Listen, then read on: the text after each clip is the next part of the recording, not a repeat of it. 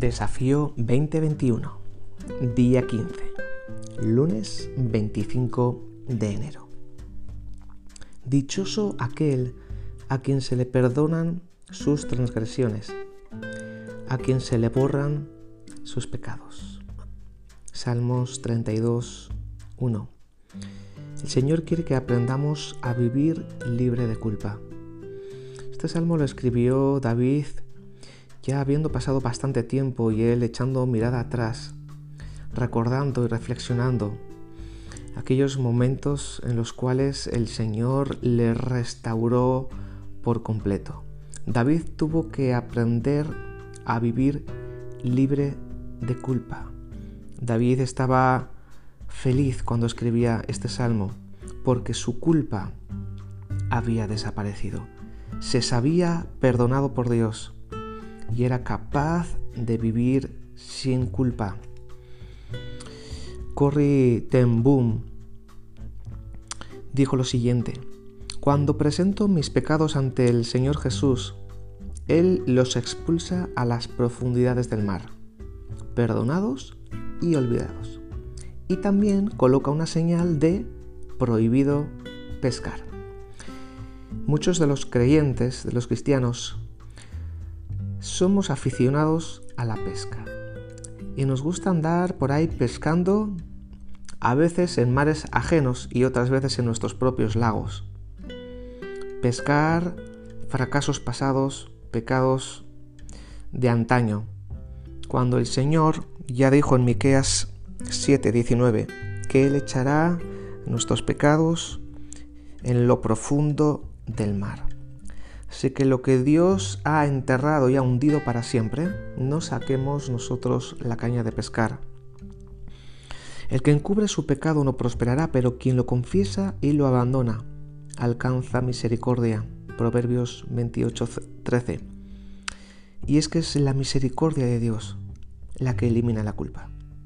Siempre fracasaremos cuando intentemos ocultar nuestros pecados pero Dios tiene la habilidad sobrenatural de cubrirlos cuando los confesamos.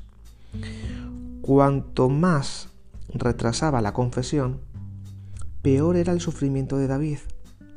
Esto es lo que ocurre cuando intentamos manejar nuestra culpa en lugar de confesar el pecado. El salmista decía, se envejecieron mis huesos cuando intentaba ocultar mi pecado. Ay, pero cuando lo confesé. Dice que había dos, hombres, dos compañeros de trabajo, que iban en el coche de uno de, ellos, era un coche de segunda mano, y el que iba en el copiloto se percató que, según iba conduciendo su compañero, había una luz roja en el tablero de control que parpadeaba continuamente, lo cual indicaba que algo debajo del capó debía ser reparado. Y así fue por unos días hasta que en una, ocasión, apenas unos días después, se fijó que ya no estaba la luz y le dijo, hombre, lo has reparado. Y dijo, no, no, fíjate bien. Y resulta que había puesto un, trocito de cinta adhesiva de color negro encima, cubriendo para que no se viera la luz parpadeante. Y es que intentar cubrir la señal de alarma de la culpabilidad es manejar la culpa en lugar de permitir que Dios la repare. No podemos manejar la culpa. La culpa no puede ser manejada, debe ser eliminada. No debemos ahogarla. Hay muchas personas que intentan ahogar su culpa sumergiéndose en la comida o en las drogas o en el alcohol, en el entretenimiento, en el trabajo o incluso en actividades de la iglesia para olvidar la culpa que acarrean. Otros optan por desviarla, echando la culpa a los demás.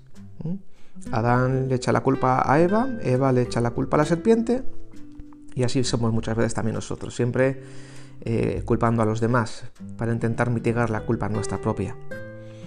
Otros simplemente negándola, ¿no? Y es que cuando se pierde el respeto por ese criterio moral que tiene la autoridad de la palabra de Dios, llegamos a volvernos negacionistas en el, sentido de que no, no somos capaces de discernir esa luz de alarma roja en nuestra conciencia de que lo que estamos haciendo desagrada a Dios. Sé que, hermanos, Oremos en este día con nuestros colegas de oración y pidámosle al Señor que podamos orar con la conciencia libre de culpa. Y si hubiera algún recoveco de nuestra alma que todavía arrastramos culpabilidad, sigamos los pasos de David. Y recuerda, el que encubre su pecado no prosperará, pero quien lo confiesa y lo abandone alcanzará misericordia.